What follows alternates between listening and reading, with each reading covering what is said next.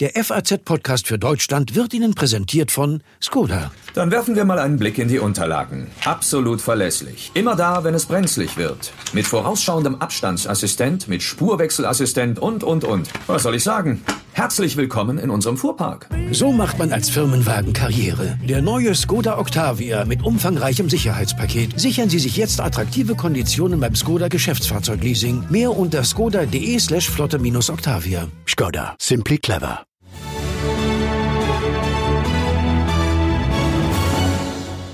Thank you. Ehrlich gesagt haben wir nach der Sendung am Dienstag mit Christian Drosten lange darüber nachgedacht, ob wir damit das Thema auch beenden von unserer Seite aus, denn Drosten, dem ja schwere Fehler von der Bildzeitung vorgeworfen werden, der hat eigentlich alles dazu gesagt in seinem eigenen Podcast und bei uns auch in den sozialen Medien. Und wir finden, er soll sich doch bitte lieber wieder auf seine Forschungen konzentrieren und nicht in komplett unnötige Nebenkriegsschauplätze verwickelt werden. Einer, der schon etwas länger nicht mehr forscht, so wie Drosten, sondern die Ergebnisse von anderen interpretiert, in der Tat oft sehr, sehr zielsicher, ist der Virologe Alexander Kekulé. Und der war ja der Letzte, den die Bildzeitung als Gegenspieler zu Drosten aufgeblasen hat. Umso besser, ihn bei uns heute in der Sendung zu haben. Damit herzlich willkommen beim FAZ-Podcast für Deutschland an diesem Freitag, 29. Mai. Mein Name Andreas Krobock. Schön, dass Sie dabei sind. Bevor ich gleich mit äh, Kekulé spreche, steht noch eine Antwort aus an den Chefredakteur der Bild, Julian Reichelt. Drosten hatte ja gesagt, dass er bereit sei, in Ruhe zu reden. Daraufhin hatte der Bildchef ihn und mich eingeladen in die Bildredaktion, mich als vielleicht Mediator. Aber wir müssen jetzt sagen, sorry, lieber Julian Reichelt, uns die FAZ braucht es da nicht. Sieht, glaube ich, auch unser Medienseitenchef so, Michael Hahnfeld. Grüß dich. Kollege Krobock, schönen guten Tag. Ja, ganz kurz, Michael. Ich will dich gar nicht so lange aufhalten. Also trotz des Gesprächsangebots von Drosten hört die Bild nicht auf, einen nach dem anderen anzuschleppen, der Drosten vor den Karren fährt. Bringen also auch Friedens- und Gesprächsangebote rein gar nichts? Naja, es ist halt die alte Masche, die die Bild-Zeitung fährt und dieses Gesprächsangebot, das Herr Reichelt gemacht hat, ist wertlos. Wenn er zu Herrn Drosten etwas hätte sagen können, dann hätte er das im Podcast diese Woche schon längst gekonnt, aber da ist ihm nichts eingefallen. Stattdessen dann die Einladung zu einem Gespräch später, um bis dahin so viel Munition zu sammeln und Herrn Drosten zusammenzuschießen, wie es die Bildzeitung jetzt jeden Tag macht, das finde ich sinnlos. Das ist eine ganz einfache, primitive Taktik. Jeden Tag ziehst du ein neues Kaninchen aus dem Hut. Der Witz ist nur, die Kaninchen laufen dann noch anschließend gleich wieder weg. Hm. Denn einer, ein Experte nach dem anderen, den die Bildzeitung da aufbietet, um Herrn Drosten zu diskreditieren, springt dann wieder ab. Hm, jetzt liest man heute in der Berliner Zeitung, ähm, dass sich die Verlegerin Friede Springer äh, über den aggressiven Kampagnenjournalismus, so heißt es da, in ihrer eigenen Zeitung beschwert haben soll. Ist ja auch ganz interessant, oder? Ja, da wäre ich allerdings erstmal vorsichtig, denn es sollten Redaktionen unabhängig sein, auch unabhängig von den Eigentümern von Verlagen, die selbstverständlich ihre Meinung haben und äußern dürfen zu dem, was Redakteure, was Chefredakteure, was Herausgeber machen. Da wäre ich also sehr vorsichtig. Ich betrachte jetzt einfach mal diese Kampagne für sich es ist sicherlich nicht die einzige, die der Herr Reichelt unternimmt. Hm, nun ist es ja so, dass letztlich alle deutschen Tageszeitungen mehr oder weniger mit sinkenden Auflagen zu tun haben. Ähm, ist das bei der Bild so dramatisch, Michael, dass Reichelt vielleicht gar keine andere Möglichkeit mehr sieht, als komplett zu überzeichnen, auch so einen weltweit führenden deutschen Wissenschaftler wie Christian Drosten zu äh, demontieren bzw. es zu versuchen? Ja, ich glaube, das äh, spielt sicherlich eine Rolle, aber allein um der Reichweite willen wird sowas nicht gemacht. Das ist ein probates Muster, das immer wieder holt wird, mit dem man aber, glaube ich, auch immer weniger bei den Leuten ankommt. Also ich bin der ganz gegenteilige Überzeugung von Herrn Reichelt. Er wird damit nicht Leser in Massen gewinnen, er wird damit Leser abstoßen. Dankeschön, Michael Hahnfeld, äh, Leiter unseres Medienressorts. Aber Michael, du bleibst dran an der Sache. Ja, selbstverständlich. Dankeschön. Ich freue mich jetzt wirklich, dass Alexander Kekulé bereit ist, mit uns darüber zu sprechen. Ich will auch gar keine großen Reden schwingen. Zur Einleitung legen wir einfach direkt los. Hallo, Professor Kekulé. Guten Tag, Herr Krobock. Zunächst mal sozusagen unter Kollegen Glückwunsch zu Ihrem spannenden Podcast MDR Corona Kompass. Finde ich sehr gut gemacht, sehr informativ, macht Spaß. Vielen Dank, das freut uns natürlich. Die ARD sind auch relativ stolz drauf, dass sie jetzt in Zeiten von Corona ziemlich viele, sage ich mal, Wissenschaftsthemen auch ähm, unter das Volk bringen. Ja, klar. Würden Sie sich denn inzwischen schon auch als Medienprofi bezeichnen? Also das ist jetzt nicht äh, seit Corona so. Ähm, es ist ja so, dass ich seit Jahrzehnten spezialisiert bin eigentlich auf Seuchenbekämpfung, Pandemieplanung und ähnliches, mhm. ähm, Biowaffen und dadurch ähm, ist es aus meiner Perspektive so, auch aus der meiner Familie, ähm, alle paar Jahre gibt's wieder einen neuen Erreger, der dann große Aufregung ist und ähm, dann darf ich, muss ich einige Zeit lang alles Mögliche erklären. Da gibt's ja so ein paar Wissenschaftler, die dann immer so die Erklärvirologen sind. Ja. Und meistens ist es nach relativ kurzer Zeit wieder vorbei. Diesmal ist natürlich eine Besonderheit, weil es so eine sage ich mal, äh, die diese Pandemie ja dann direkt auch in Europa zugeschlagen hat. Ja, Sie ahnen wahrscheinlich schon, wo ich mit dem Medienprofi hinaus will. Ähm, ich habe mich tatsächlich jetzt in der Vorbereitung des Interviews ernsthaft gefragt, ähm, ob Sie die Kampagne der Bild-Zeitung gegen Christian Drosten vor Ihrem Interview mit der Bild äh, überhaupt äh, registriert haben oder mit was anderem beschäftigt waren. Jetzt müssen Sie mir helfen, welches Interview mit der Bild meinen Sie? Das Sie jetzt sozusagen vorgestern gegeben haben. Oder? Ich habe der Bildzeitung kein Interview gegeben. Also ich wüsste jetzt auch nicht, äh, keine Ahnung. Ich lese, ich lese ehrlich gesagt die Bildzeitung nicht. Das heißt, die haben Aber nur aus ihrem Tagesspiegeltext äh, äh, zitiert. Ja, ja. Ich habe im äh, Tagesspiegel habe ich eine mh, eigentlich äh, aus meiner Sicht eine ähm, Erklärung geschrieben, ähm, was eigentlich das Problem ist ähm, mit dieser sogenannten Vorveröffentlichung äh, der Arbeit von Christian Drosten, die, äh, für die er ja ziemlich gescholten wurde von Kollegen mh, mm, und dann eben auch von der Bildzeitung. Und ich habe versucht, das ein bisschen zu analysieren. Ja. Ähm, und tut es da nicht so ein bisschen weh oder leid unter Kollegen, diesmal nicht, meine ich nicht mich, sondern den Kollegen Drosten, dass da so ein angesehener Wissenschaftler, ja sogar was die weltweite Corona-Forschung angeht, das steht ja außer Frage, äh, dass Drosten da so an den Karren gefahren wird und in Frage gestellt wird? Also das muss ich schon sagen, die Kampagne der Bildzeitung ist natürlich sehr, sehr tendenziös und die, die will ich und in keiner Weise unterstützen, das ist ganz klar. Also das machen die, machen die nicht richtig. Äh, sie haben ihn ja meines Wissens auch früher schon ein paar Mal angegangen, immer wenn er als Regierungsberater seine Meinung revidiert hat aufgrund neuer Fakten, haben sie dann gesagt, er hat sich geirrt.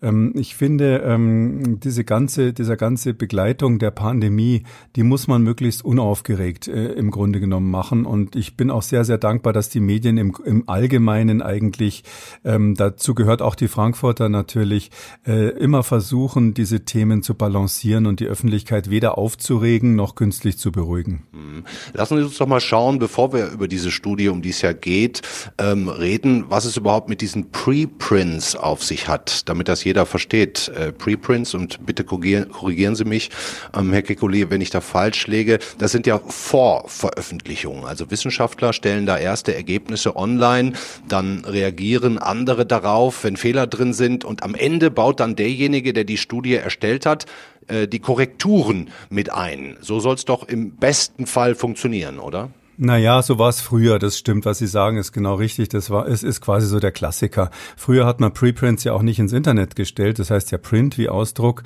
Da hat man das Kollegen geschickt. Da hat man das so gemacht. Da hat man, wenn man nicht ganz sicher war mit seinem Ergebnis, dann hat man das ein paar Freunden geschickt und gesagt, schau dir das mal an, bevor ich es jetzt bei einer großen Zeitung einreiche, weil die Reviewer dort, die Gutachter sind gnadenlos und wenn da Fehler sind, ähm, hat man nicht viel Chancen, das zu korrigieren. Ein bisschen schon. Ähm, jetzt ist natürlich so, jetzt haben wir die Möglichkeit, Möglichkeit, gerade mit Covid-19 wird es sehr viel genutzt, auch solche Sachen auf die Preprint-Server zu stellen, ähm, die, ähm, die tatsächlich ähm, deshalb veröffentlicht werden, weil die ähm, Welt sozusagen wissen soll, dass es diese Ergebnisse gibt. Ich meine auch, dass die entscheidende Arbeit gar nicht auf einem Preprint-Server ist, auf so einem klassischen, wo das dann so funktioniert, wie Sie sagen, sondern die ist ja auf der Webseite der Charité veröffentlicht worden. Ja. Und da ist dann natürlich immer der zweite Gedanke, den man dabei hat, der ja auch völlig legitim ist. Das sind so wichtige Resultate. Da müssen wir ähm, die, die Öffentlichkeit von informieren. Neue Medikamente, neue Entwicklungen bei den Impfstoffen oder wie in diesem Fall eben neue Entwicklungen bei der Frage, ob man die Schulen äh, und Kindergärten aufmachen kann. Das ist ähm, eine neue neuer Trend, sage ich mal, dass sehr sehr viel im Preprint veröffentlicht und dann eben auch unmittelbar sowohl von Kollegen als auch eben von der Öffentlichkeit benutzt wird. Mhm. Ähm, gefährliche Sache. Andererseits ist bei Covid-19 eben alles so eilig und muss sofort passieren. Das hat sich jetzt so eingebürgert. Hm, ich habe vorhin auch noch mal in der äh, Charité nachgefragt. Drosten sagt, äh, ein Update der Studie wird jetzt ganz zeitnah veröffentlicht. Werden Sie sich das anschauen? Ja, das schaue ich mir natürlich schon an, aber ähm, äh, das, das ist selbstverständlich. Also, dass ich mir das überhaupt angeschaut habe, muss ich sagen, das hat ein bisschen sogar mit meinem Podcast tatsächlich zu tun. Mhm. Wir äh, berichten ja regelmäßig über neue Studien, die einfach interessant sind und im Zusammenhang mit diesem Thema Kinder und Schulen, das kommt bei uns natürlich jede Woche mal vor. Und ähm, als die Studie rauskam, habe ich äh, sie gesehen und beschlossen, nichts drüber zu sagen, mhm. weil ich fand eigentlich, dass die statistische Auswertung, um die es ja jetzt auch konkret geht in der Kritik von anderen, nicht von mir, ähm, dass diese äh, Auswertung, ähm, sage ich mal, nicht so eins zu eins unterschrieben werden kann. Mhm. Und ähm, da wollte ich jetzt nicht, äh, ich wusste ja auch, dass, dass Herr Drosten wegen seiner Beratung der Bundesregierung und zum Teil in der Kritik war, wollte ich jetzt nicht unter Kollegen das nochmal anfechten. Und es schien mir auch nicht so besonders wichtig, dieses Thema, weil es gibt ja viele Studien, die dazu was aussagen, ob Kinder jetzt infektiös sein können oder nicht. Mhm. Mhm. Die alle miteinander liefern kein eindeutiges Resultat. Aber wir wissen, Und dass sie schon infektiös sein können. Wir wissen nur nicht, wie stark, oder? Ja, also da ist die Datenlage so. Mm, wir haben mehrere einzelne Untersuchungen, wo man erkennt, dass Kinder auch dieses Virus im Rachen haben. Und zwar zum Teil in ganz schön heftiger Konzentration, so dass man sagen muss, sie sind wahrscheinlich infektiös. Wahrscheinlich, wissen wir nicht, weil viel Virus heißt nicht unbedingt, dass man jetzt automatisch dann viele Menschen ansteckt. Andererseits gibt es epidemiologische Untersuchungen, wo man festgestellt hat, dass Kinder relativ selten auch die Krankheit haben, also nicht nur wenig Symptome, sondern auch selten infiziert werden und dass sie selten eigentlich in so Infektionsketten beteiligt sind, wenn man so kleine Ausbrüche untersucht. Nun haben Sie ja gefordert äh, in Ihrem Tagesspiegeltext. Die Bild hat es dann noch verschärft. Drosten solle seine äh, Studie zurückziehen. Ich frage mich jetzt, muss man Ergebnisse, die man mit anderen Wissenschaftlern teilt, um vorwärts zu kommen, neuen Input zu bekommen, muss man die überhaupt zurückziehen? Also heißt nicht Preprint, dass wenn man am Ende zu dem Schluss kommt, keine belastbaren Schlussfolgerungen zu haben, dass dann die Studie einfach nicht veröffentlicht wird? Ja, das ist ein ganz wichtiger Punkt. Da bin ich ja auch kritisiert worden für. Das ist an zwei Stellen aus zwei Gründen wichtig. Also erstens, äh, danke für die Frage. Ich muss ja nochmal richtig stellen. Ich habe das zu keinem Zeitpunkt gefordert. Mhm. Es ist leider so, dass der Tagesspiegel hier sowohl in der Überschrift als auch im Text selber ähm, Veränderungen vorgenommen hat, die inzwischen rückgängig gemacht wurden. In der Ausgabe, die ich selber gesehen habe, das war die Münchner Ausgabe, da ist die ähm, ist diese Veränderung noch nicht gewesen, weil das erst ab der zweiten Auflage gewesen ist ist, da hat es einfach einen Fehler gegeben, was auch immer wieder entstanden ist. Also ich habe, ich habe in dem Text, und es steht auch jetzt wieder richtig im Internet, ich habe sinngemäß gesagt, wenn er diesen, äh, wenn er das zurückgezogen hätte, dann hätte er der Bildzeitung nicht diese Breitseite gegeben. Das ist eher eine rückwirkende analytische Betrachtung. Ähm, von der Sache her ist es so, tja, muss man das zurückziehen? Ähm, die Antwort ist eigentlich grundsätzlich nein.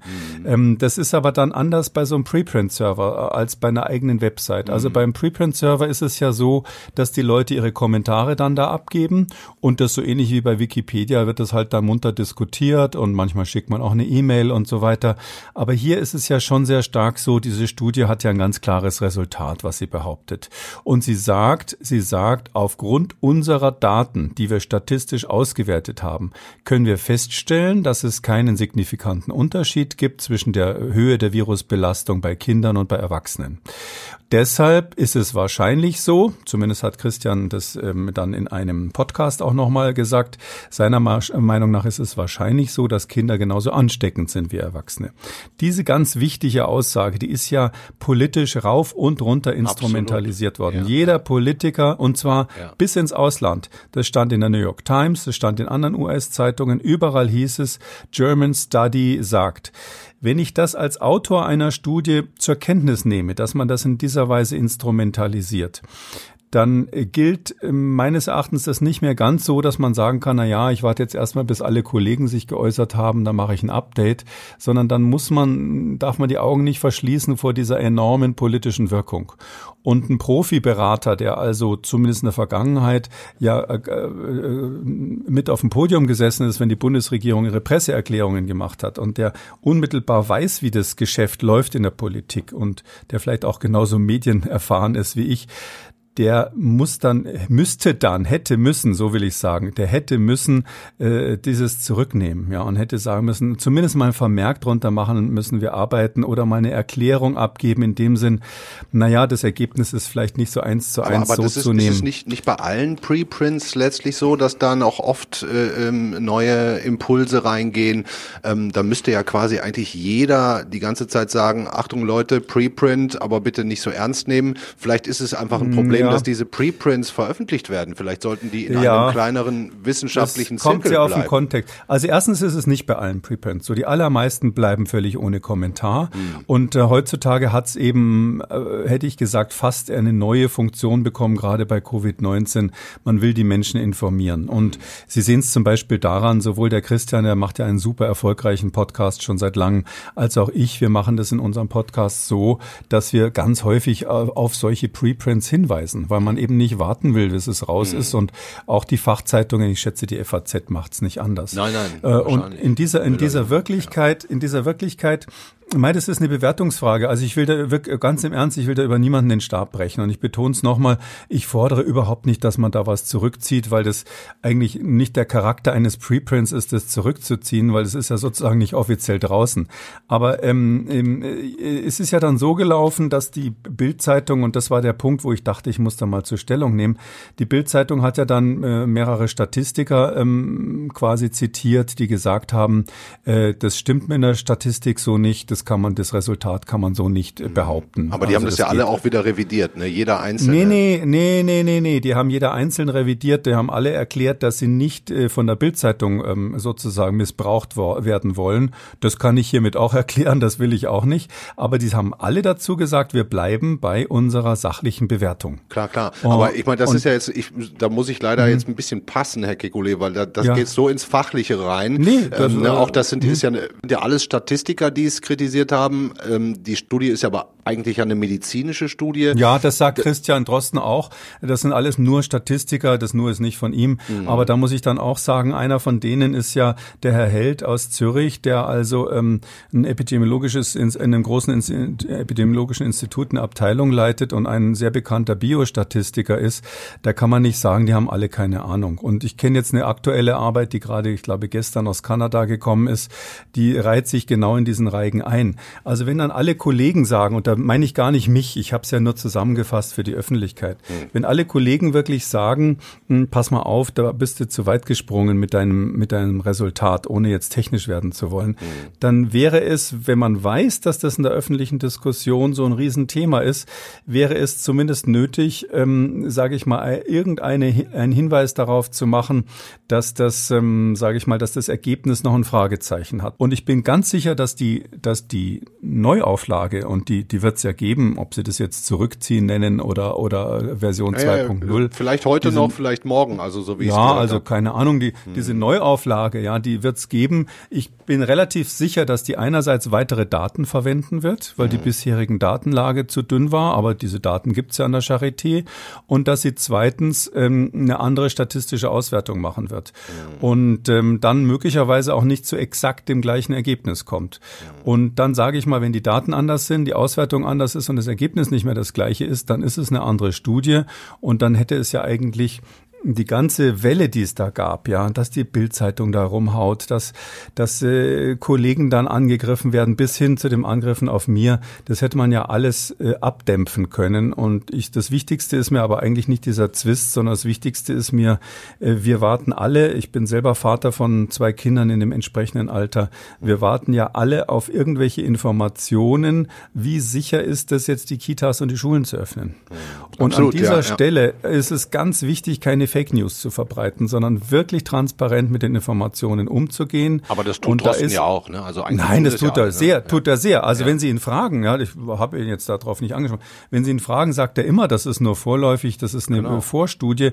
Aber wissen Sie, die, was die Politik damit macht, ist doch auch ein Fakt. Und dass jetzt Herr Kretschmann sich wieder hinstellt und sagt, wir machen in Baden-Württemberg alles auf, ich habe da schon wieder die nächste Studie irgendwie, die keiner gesehen hat, ähm, das dürfen Wissenschaftler nicht übersehen, meines Erachtens. Erachtens. Wir sind, ob wir es wollen oder nicht, in so einen politischen Prozess reingekommen und da muss man manchmal auch, sage ich mal, ein bisschen politisch reagieren, sonst wird man halt Zielscheibe der Bild.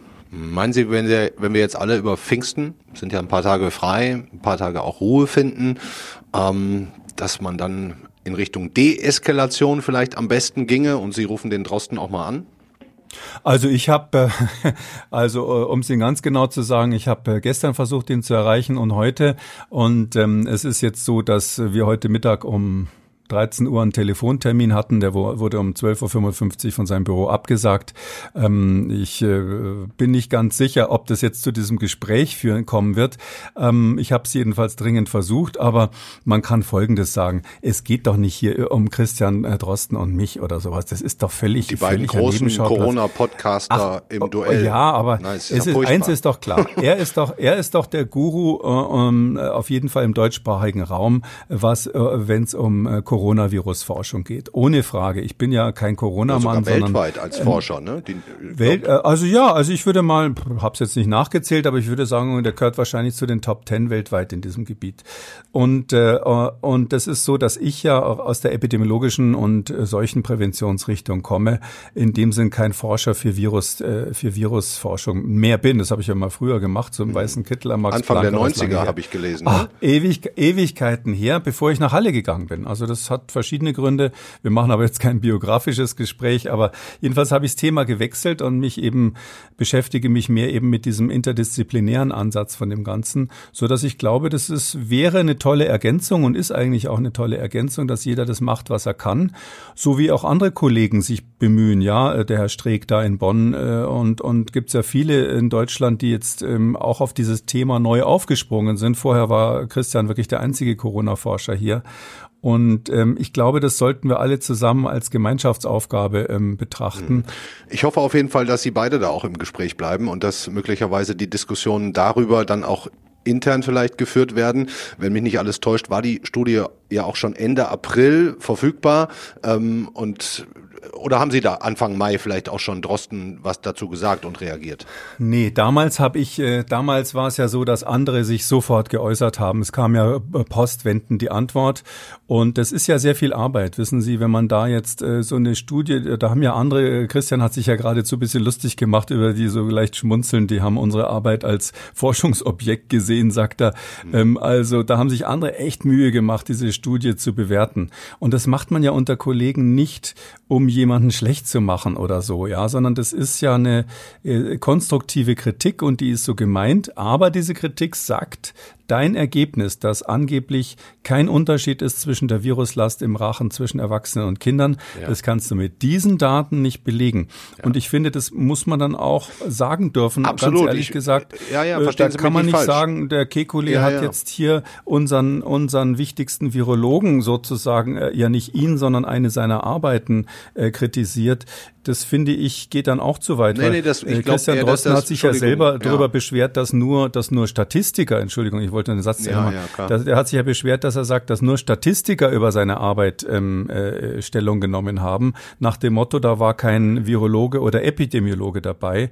Und drum war das ja geradezu die Einladung für einen Virologen und Epidemiologen, sich von dieser Seite das auch mal anzusehen. Ja, klar. Also, ne, verstehen Sie mich nicht falsch. Gerade die Diskussion, die wir beide jetzt führen, das, so muss es sein, das ist sachlich, da geht es um die Sache. Ähm, und auf der anderen Seite steht halt eine Kampagne der Bildzeitung gegen Christian Drosten. Das ist auch ja, ganz eindeutig für jeden Medienwissenschaftler ja. zu erkennen. Und da muss man jetzt einfach auch mal sagen, die haben Sie, so muss man das vielleicht formulieren, auch ein bisschen benutzt. Ja, genauso wie Sie den Christian benutzt haben. Das ist, das ist halt so. Ja. Ich will noch eins hinten dran fügen, ja, weil ich gerne. mir vorstellen kann, dass das Hörer wichtig finden. Ja. Ähm, es ist so, dass jeder Wissenschaftler, der sich lang mit sowas beschäftigt, ja irgendein Bauchgefühl hat. Und aufgrund der Daten, ohne das jetzt auseinandernehmen zu wollen, die ich kenne, ist es so, dass ich extrem vorsichtig wäre, die Kindergärten und die Kitas einfach zu öffnen. Das heißt also, und das ist vielleicht wichtig, im Ergebnis äh, passt zwischen uns an der Stelle kein Blatt. Okay. Die Frage ist nur, sagt man, meine Studie beweist das? Oder sagt man, das habe ich jetzt so formuliert, es ist mein Bauchgefühl? Ähm, mehr als dieses Bauchgefühl haben wir im Moment einfach noch nicht. Ich bin aber zuversichtlich, dass vielleicht sogar aus dem Charité-Labor da, da, dazu dann äh, demnächst eine definitive Antwort kommt. Das hört sich doch sehr, sehr gut an. Herr Kekulé, reden Sie mit Drosten, bitte. Ja, ja, natürlich. Ja? Wir, wir, aber wir schreiben uns munter E-Mails hin und her. So ist es nicht. Es geht jetzt nur um die Zeit, in der man ich glaub, wir äh, Gespräche dann, hat oder ja, nicht. Ja, ich denke, wir müssen medial ein bisschen deeskalieren und eine sachliche Debatte reinkriegen, denn äh, wie Sie auch, will ich auch, dass die Kinder wieder in die Schule gehen mit möglichst niedrigem Risiko. Natürlich. Da haben Sie auch zu beigetragen. Vielen Dank, Herr Kober. Ja, herzlichen Dank, Professor Kekulé. Alles Gute und schöne Pfingsttage. Ciao für Sie auch. Sie kennen mich ja schon ein bisschen. Ich mag versöhnliche Töne, auch die von Alexander Kekulé. Ich denke, die Pfingsttage sollten jetzt ein bisschen Ruhe in die Debatte bringen, denn ganz klar debattiert werden muss. Gerade diese neue Studie, deren Ergebnis ja maßgeblich dazu beitragen wird, wann die Kitas und Schulen wieder komplett öffnen, die sollte passen. Alle müssen da mithelfen, die richtigen Schlüsse zu ziehen. Unsinnig ist es, eine Schlammschlacht zu machen, irgendwelche sinnlosen Zweikämpfe zu konstruieren. Wir brauchen eine wissenschaftliche Diskussion und keine Nebenkriegsschauplätze. Für die Sache, für uns alle. Und damit schöne Pfingstfeiertage Ihnen allen und passen Sie auf sich auf.